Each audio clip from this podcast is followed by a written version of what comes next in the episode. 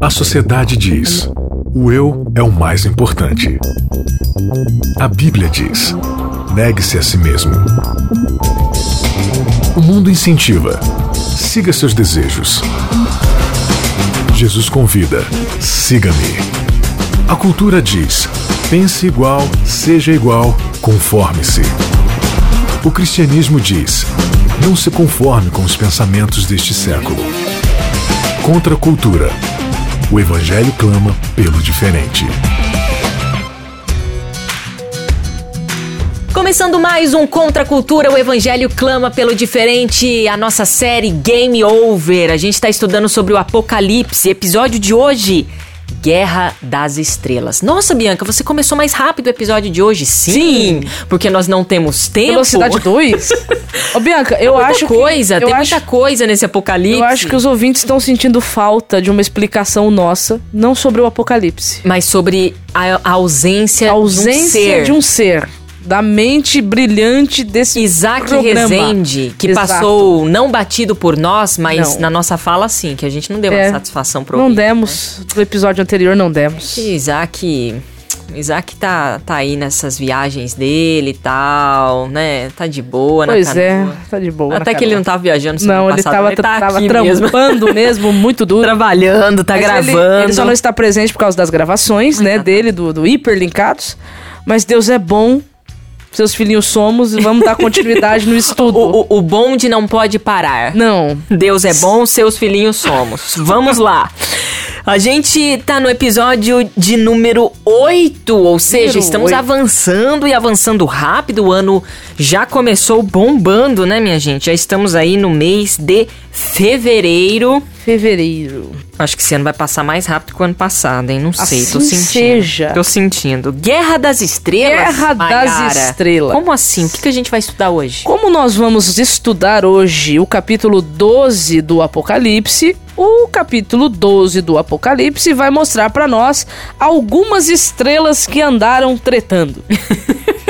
Ter colocado treta das estrelas, né? Treta das Estrelas. Mas Olha- nós vamos é, descobrir que houve uma peleja, uma guerra, uma batalha num lugar muito impróprio, incomum, indescritível para isso, né? Que é o céu. Que é o céu. E aí nós vamos entender por que houve essa peleja no céu, quem pelejou contra quem e quais foram as consequências que isso teve para nós, pobres seres humanos mortais. Exatamente. E a gente vai entender o significado de tudo isso também. Mas antes, no episódio de semana passada, assim, a gente Não deu pra a conversar- terminar não tudo. deu, não deu. Eu quis saber outras coisas também, super curiosas. Aí a gente tá indo direto pro texto bíblico. Isso é legal porque é de uma maneira expositiva e você vai linkando coisas e tendo dúvida de outras. Aí vem puxando, Bacana, né? é. E pronto. Agora, ficou duas questões pra gente resolver. Resolver não, porque a Bíblia já resolveu, A o Evangelho está também. tudo resolvido. Pra gente responder aqui à luz da Bíblia, que é o tal do livrinho, É do livrinho. que tá lá no capítulo 10. Então, assim, de forma bem resumidinha mesmo, tá?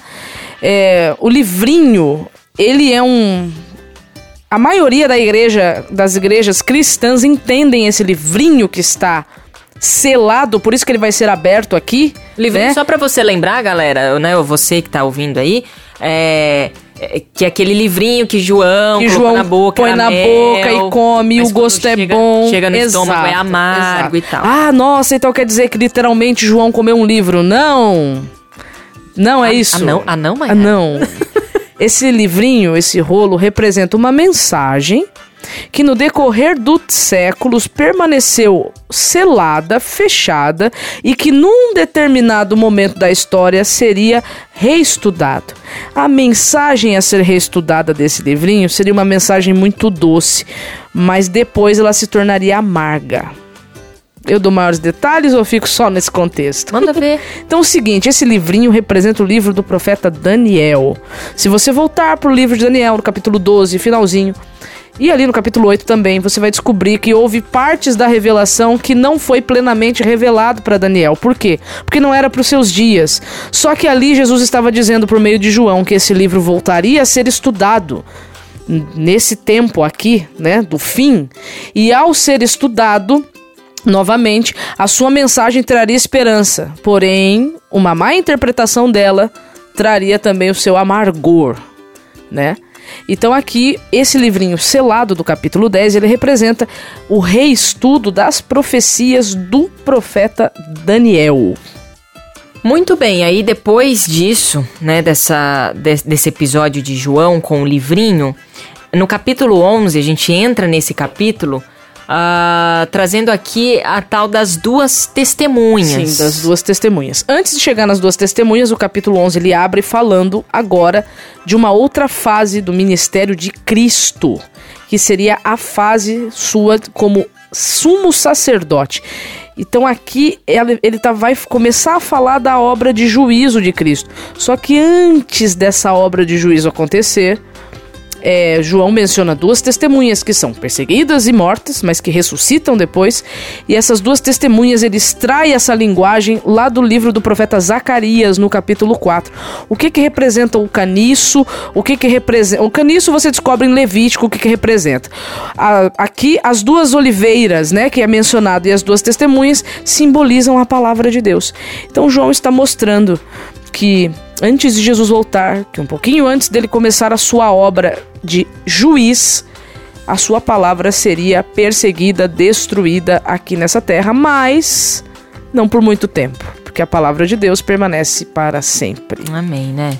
É, você estava falando dessas pausas que o Apocalipse tem, desses interlúdios Sim. que o Apocalipse tem, por exemplo, da, da, do capítulo 5 a gente vê a, a, os, os, seis selos, mas o sétimo não tá nesse, nesse capítulo. É o que acontece esse, aqui também. Tem essa pausa aqui no sétimo capítulo, que tá falando sobre o selamento, 144 mil. Sim. Depois, o sétimo selo só vai lá no começo do capítulo 8, Sim. aí vai as trombetas, que daí também no capítulo. Ó, vai pro capítulo 9. E aí a sexta trombeta aparece a mesma coisa. 9. Aí quê? tem essa, essa pausa. Então por quê? Porque se você observar. Sétima na sétima trombeta, é o retorno de Cristo. Hum. Observe aqui, ó. O sétimo anjo tocou a trombeta, houve no céu grandes vozes dizendo: O rei, o reino do mundo se tornou de nosso Senhor e do seu Cristo, e ele reinará pelos séculos dos séculos. Enfim. Mas antes de Jesus voltar, ainda falta acontecer algumas coisas. Ó, Bianco, o que eu sei é que se a gente observar bem, nós já estamos no sétimo selo. Nós já estamos praticamente, vamos colocar assim, aplicando para os nossos dias, no final da sétima trombeta, da sexta trombeta, se preparando para a sétima. Então, assim, é quanto mais o tempo passa, você falou do ano passar correndo, voando, né? Quanto mais o tempo passa, menos tempo falta para Jesus voltar e não mais. E é isso que o Apocalipse ele existe para dar essa, essa esperança, esperança, entendeu? Existe um mundo melhor que Jesus trará para nós plenamente quando ele retornar e falta pouco tempo para isso acontecer. Amém, amém. E ó, a gente entra no capítulo 12 é, mais especificamente, né, o que traz o nosso episódio de hoje, inclusive o, o, um resumão aqui do capítulo 12, é de que é, é, é, um capítulo que tenta segurar ao povo de Deus, assim como você colocou, de que Satanás vai ter um fim, de que o Exatamente. mal vai acabar, de que quem vai triunfar mesmo é Cristo, é Cristo. a vitória é de Cristo, né? É, é Bíblia, é um livro com spoiler, porque já mostra o final da história ele já declara o final da história logo de cara. Inclusive, se você for lá pra Gênesis. Voltando pra Gênesis. Cara, Gênesis né? tem muito spoiler, entendeu? Tem. É, desde o começo. Assim, Exato. A, a, partir do capítulo 3, então, é só spoiler que tem. É por isso que a gente precisa aprender a ler a Bíblia como uma meta narrativa. É uma história que tem começo, meio e fim. O bem já venceu. A questão agora é que lado que você vai escolher. Ah, mas que ridículo. É lógico que eu vou ficar do lado bem. Nem sempre. Às vezes a gente afirma com a boca que está do lado do bem, mas a nossa vida é completamente é, contrária ao bem. São as lições que a gente já estudou aqui nesse mesmo Contra a Cultura, falando sobre o que é a vida no reino. Maiara, no capítulo 12, é, João viu dois grandes sinais. Sim. Né? Que, que foi uma mulher grávida. Sim. E, essa, e, esses, e esses, essas imagens de João incomodam a gente também, né? Porque. É isso que o povo tem medo isso. do apocalipse, então, que aparece uns uma bichos mulher grávida e um dragão. Que que Mas é você sabia que isso aqui é uma ironia de Satanás para cima de Cristo? Vou explicar o porquê. Quando você. Pode ler para nós, Bianca, Gênesis capítulo 3, verso 15? Já que a gente tá falando tanto de Gênesis. Vamos lá. Voltemos a ele, né? Gênesis capítulo 3, verso 15. 3, verso 15 diz aqui na minha Bíblia: Farei que haja inimizade entre você e a mulher, e entre a sua descendência e o descendente dela. Ele ferirá a cabeça e você lhe ferirá o calcanhar. Ele tá falando isso pra quem? Pra serpente, certo? Deus, né? Falando. Então ele tá falando pra serpente. O negócio é o seguinte: a mulher vai ter um filho, um descendente. Esse descendente é que vai esmagar você, é que vai te matar. É, Já tá dando lá na frente, ó. Só que quando você vem pro Apocalipse, agora volte, né? Aham. Aqui pro Apocalipse capítulo 12, Sim. é, lê a descrição que você leu aí agora, só que dessa ironia, né? É, que aqui você encontra no verso 2, né? Não é o que tá escrito aqui? Verso 2: Estava grávida e gritava por causa de dores de, de parto e de agonia de dar à luz. O que é interessante porque isso também é apresentado pra mulher. Exatamente. Deus fala: Você agora vai dar à Aí luz. a- quem é que tá a- adiante dela, diz a Bíblia? Que adiante dela, Outro sinal visto no céu: um enorme dragão. Um vermelho, dragão. Com sete cabeças e dez chifres e sete coroas. e ele está diante da mulher com qual objetivo, diz o finalzinho do verso 4? Lhe devorar o filho quando nascesse. Olha que Então, louco. peraí. Lá eu era só uma serpente, agora eu sou um dragão. Aham. Vamos ver quem destrói quem. E se você observar o restante do verso até o verso 6, realmente o filho morre. A mulher deu à luz a um filho que governa- eh, governará todas as nações com cetro de ferro e ele foi arrebatado para junto de Deus e de seu trono. Então, assim, o filho, o que acontece com o filho? Realmente, aí você vai estudar sobre esse filho no, no- no- no restante da Bíblia, antes de chegar aqui no, no capítulo 12 do Apocalipse. O que, que acontece com Cristo? Cristo morre. Só que a morte de Cristo é a destruição da serpente. Feriu o calcanhar, realmente. Só que essa ferida no calcanhar lhe custou a sua vida. Você, quem vai morrer na- no final das contas é você, porque o filho ressuscita. Então aqui é uma ironia, tá? Lá você, eu era só uma serpente, né? Eu era pequenininho, quem era eu na fila do pão? Ó agora como eu cresci. Então você percebe a ironia do, do texto? Em Gênesis 3,15, o filho que nasceria da mulher, o descendente que sairia da mulher, destruiria a serpente. Só que agora aqui eu não sou mais uma serpente, não, eu sou um dragão. Que loucura. E quem vai destruir ele sou eu. Então você já vê a guerra, guerra aí, Sim, né? então aqui você já percebe que está havendo uma peleja. O que, que acontece nessa peleja aqui? É. Aqui a- o verso 4 diz que esse dragão ele vem com as suas estrelas, né? Com seus seguidores, vamos dizer assim, com seus anjos, né? Para a terra, certo? Um terço das estrelas do céu, é o Exato. que a gente acredita até que foi um ter que ele trouxe pra cá, né? Trouxe sim, né? Enganou um terço Exato. dos, anjos, né? E aí eles vêm para a terra e na terra eles estabelecem o seu reino. E quando Cristo vem aqui, ele invade, como diz uma parábola que está em Mateus capítulo 22, a casa do valente e o amarra para poder retirar os reféns, né, das mãos dele. Então aqui, ó, do, do Apocalipse 12, dos verso, do verso 1 até o verso 4, acredita-se que está fazendo a narrativa isso é uma das é uma das possibilidades do texto, ok? Acredita-se que aqui João estaria fazendo a narrativa daquele momento quando Lúcifer se rebela no céu, querendo, né, tomar o lugar de Deus. Aí ele vem pra terra, ele vem pra espalhar aqui essa ideia, ele vem pra poder, né, levar, é, é, é espalhar o comércio, como diz Ezequiel, né? Ele vem e pá. Aí o que acontece? Cristo vem, mostra que nada a ver. Só que aí Cristo ele volta pro céu, ele ascende ao céu, é isso que está dizendo aqui o verso 5, ele ascende ao céu. E os seus descendentes, que é representado aqui pela mulher, eles permanecem na terra, mas eles permanecem sofrendo. Que é o verso 6. Certo? Tudo bem? Quando chega no, capi no capítulo, não, desculpa, no verso 7, aí acontece uma coisa interessante. Que é um verso conhecido. Houve guerra no céu, houve peleja no céu. Miguel e seus anjos lutaram contra o dragão e seus anjos. O dragão perdeu a batalha e ele e seus anjos foram expulsos do céu. Esse enorme dragão, que é a antiga serpente chamada Pronto, Diabo, aqui você descobre quem é a Satanás. serpente no Éden e descobre quem é o dragão aqui. que foi lançado à terra. Então aqui tá falando que Satanás e os seus anjos são expulsos, né? Do céu por querer guerrear contra Miguel e os seus anjos. Eu não vou entrar no mérito de quem é Miguel aqui, dar um estudo bíblico sobre Miguel, nada disso. Mas existe a compreensão de que Miguel aqui seja uma representatividade do próprio Cristo. E se você observar, faz todo sentido dentro do contexto do capítulo 12.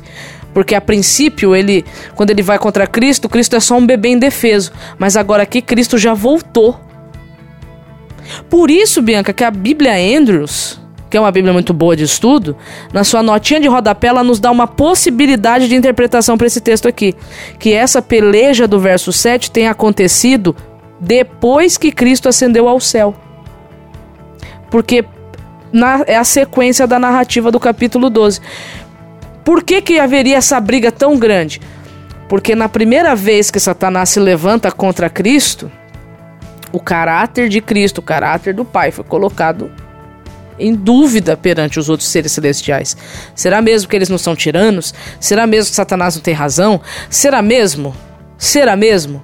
Mas aí tem um texto que eu queria pedir para você ler, que é o que está em Colossenses capítulo 2, versos 14 e 15. Colossenses capítulo 2. Isso, versos 14 e 15. 14 e 15 diz o seguinte: Ele cancelou o registro de acusações contra nós, removendo-o e pregando-o na cruz. Desse modo, desarmou os governantes e as autoridades espirituais e os envergonhou publica publicamente ao vencê-los na O que aconteceu quando Cristo morre na cruz? Satanás foi exposto à vergonha pública perante os seres celestiais. Então, vamos colocar assim: se até antes da cruz ele tinha certo tipo de influência sobre os anjos que permaneceram ao lado de Deus, na cruz terminou.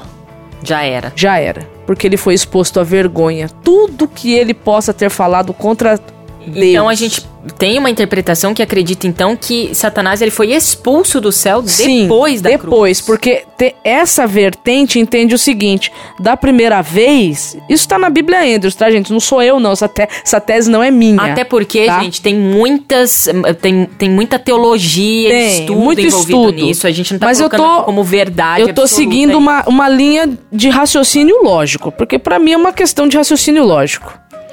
É, da primeira vez que ele saiu do céu, é o que está no verso 4 do capítulo 12. Ele saiu, foi fazer campanha. Quando ele tentou Adão e Eva, então ele não tinha sido expulso do céu. Dentro dessa visão, Não, não definitivamente. entendi. Uhum, Porque depois você vai pro livro de Jó, certo. você encontra ele indo lá como um representante celestial, entendeu? É, ele te- tinha o direito moral de estar lá? Não, porque ele quis sair. Judas vai dizer que eles abandonaram o seu estado original. Pedro também, em 2 Pedro, capítulo 2, verso 4, vai dizer que os anjos que caíram também abandonaram o seu estado original. Então, como é que essa linha de pensamento entende, né? Que da primeira vez eles saíram. Não quiseram mais, né? Só que da segunda vez eles foram expulsos definitivamente. Não é que da primeira vez não houve uma expulsão, houve, mas talvez não definitiva por conta de ainda existir o fator dúvida para aqueles que permaneceram com Deus. Aqui, a partir do verso 7, é definitivo. Acabou a influência, você não é mais bem-vindo aqui, acabou. Porque aí o texto bíblico vai dizer que.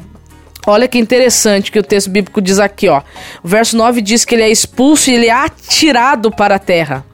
No verso 4 diz que ele arrasta para a terra a terça parte, ou seja, ele vem e arrasta. No verso 9 diz que ele é atirado para a terra e com ele os seus anjos. Por quê? Porque agora o campo de trabalho dele, o campo de influência dele, agora é só esse planeta. Porque esse planeta, né, ele usurpou de Adão. Então agora o seu campo de ação vai ser só aqui.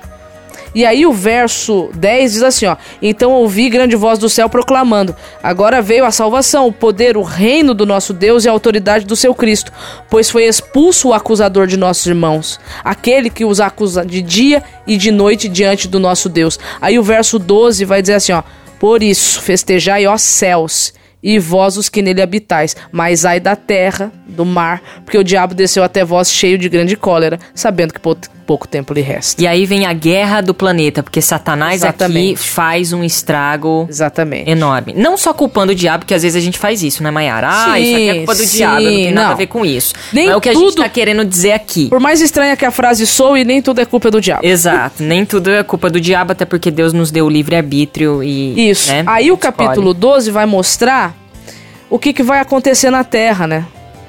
Tem, tem essa questão do, dos 1260 dias, né? Sim, que é um período profético de que o protestantismo entende como 1260 anos é, da supremacia de um poder político-religioso, uhum. da supremacia romana. Uhum. Desde a época dos seus imperadores, principalmente a época dos seus imperadores, né? Então é interessante porque aqui, se essa peleja aconteceu na ascensão, então faz todo sentido misereia desgraceira que virou a terra depois disso. Que ele desceu. Né? Que ele desceu cheio de, de grande, sangue no olho, acabou. Grande perseguição, de grande. Por que, que ele vai querer perseguir o remanescente? Porque ah, vamos falar do remanescente aqui também, não vamos? Sim. Guerra contra eu, o remanescente. Eu, eu posso falar disso? Satanás declarou guerra contra o planeta Terra e contra o remanescente. E por que principalmente contra o remanescente? O verso 11 vai dizer. O que está escrito aí? Do capítulo, do capítulo 12. 12. Né? O verso 11 diz assim: Eles o derrotaram pelo sangue do cordeiro e pelo testemunho deles. Não amaram a própria vida nem mesmo diante da morte. Ou seja, eles são como Cristo. E eu não suporto quem é como Cristo, porque eu odeio Cristo. Eu quero o lugar de Cristo. Então perceba que aí vai acontecer tudo que acontece aqui com o povo de Deus, né? Com esse remanescente que tem essa característica do verso 11. Porque o diabo não suporta pessoas assim. Então ele vai começar a perseguir desde a da época de João, né, até o final dos tempos. Quem quiser ter esse estilo de vida é, focado e centralizado no jeito Jesus de ser. Agora, tem eh, perseguição, houve então depois da ascensão de Cristo, Satanás. Houve. Vê, vê, assim, fortemente. Discípulos foram mas assassinados. An mas antes disso também, também, Você vê ali depois de Gênesis 3, só decadência Sim, humana. Só decadência humana. Né? Você Ou percebe que a humanidade vai entrando numa decadência atrás de decadência. Você percebe que o povo de Deus vai sendo levado várias vezes a cativeiro. Aí você percebe que depois que o povo de Deus sai de cativeiro, ele se torna opressor para a vida de outros. Então precisa sair um remanescente de dentro do próprio povo de Deus, que aí é o povo judeu, né, o Judá, ah, que foi o que sobrou das tribos, né, que não foram destruídas. Mas você percebe que até Cristo vir a primeira vez, o povo de Deus sofreu muito. E a história ela se repete até Cristo vir a segunda vez, o povo de Deus ainda vai sofrer muito. Por quê? Porque Satanás ainda não foi destruído. Agora, Mayara, às vezes a gente fica se preocupando, não que isso não seja importante, né? Ah, se Satanás foi expulso antes ou depois da cruz. É, é legal a gente saber, estudar. Isso, entender. na verdade, é um detalhe. Exato. É só um detalhe. E às vezes a gente fica, né, firmado só nisso e esquece que sim, não, não, mas o texto não, não, não tá se demorando é, o, nisso. O mais importante do texto não é isso. O mais importante que o, que o João tá mostrando para nós aqui é o seguinte: fique esperto porque se um anjo que foi criado para ser o reflexo da glória de Deus, mais informações sobre isso, leia Ezequiel 28 a partir do verso 13. Se isso tudo aconteceu com um anjo que foi criado em perfeição para ser um reflexo da glória de Deus para os outros anjos, quem somos nós na fila do pão para achar que não vai acontecer, não pode acontecer a mesma coisa, sendo nós já de natureza caída? Se aconteceu isso com Adão e Eva, que foram criados em perfeição para ser a imagem e semelhança de Deus, nós precisamos estar com a atenção muito mais redobrada. Lá em Gênesis 3, o comecinho do, do, do, capítulo fala a serpente, que era a, o animal mais sagaz, o animal mais astuto. E a gente vê isso aqui no Apocalipse, um, anim, um dragão. Um dragão, né? Astuto. Astuto, inteligente. E o nosso guia traz aqui, né? Tem até por, título aqui, Estratégia de Satanás é, no tempo do fim. Ele é um estrategista, ele é um cara que, que tá maquinando as coisas. Ele não dá ponto sem nó. Ele não tá brincando em serviço. E Pedro vai dizer que ele está perseguindo. Ele, ele- Pedro vai dizer em 1 Pedro capítulo 5, verso 8, que Satanás não tem pressa. Ele é como um leão que está prestes a caçar a sua presa para comer. Ele vai esperar o tempo que for para poder dar o bote. Então nós precisamos estar apercebidos. O, o capítulo 12 do Apocalipse vem mostrar isso. A gente precisa estar esperto. Porque a qualquer momento a gente pode ser devorado pelo, pelo diabo. O diabo pode, pode nos seduzir. Então a gente precisa estar esperto, precisa estar com Deus e a nossa vida tem que pertencer a Ele. E não importa o que tirem de nós, Jesus nunca poderá ser, não poderá ser tirado. Que a nossa vida não seja uma, uma vida de, de fuga é, é, de Satanás, mas é que, que, o nosso contato com Deus seja tão forte que, que é o, o próprio Satanás que foge. Então, é Né? isso que Tiago capítulo 4 diz, que quando você foge pra Deus, Satanás foge de você. Porque ele não consegue ficar gastando muito tempo dele com quem não quer nada com o estilo de vida dele. Só que até isso acontecer na nossa vida, isso é diário. Esse contato com Deus tem que ser diário. Nossa, quanta coisa, né, muita Mayara? coisa, Poxa vida, Já que foi, maravilha. já acabou Deus de seja novo. louvado por isso. Na semana que vem a gente volta trazendo mais um episódio aqui do Contra a Cultura. A gente espera você na semana que vem para mais um estudo, para mais uma conversa, para mais muitos spoilers, Muitos, muita, muitos. muito, muito, né, muitas A gente metanoias. fica até elétrico. É, exatamente. Obrigada, Mayara. Eu que agradeço. Semana que vem. Obrigada a você aí de casa que acompanha o Contra a Cultura. Deus te abençoe e até semana que vem. Contra a cultura. O evangelho clama pelo diferente.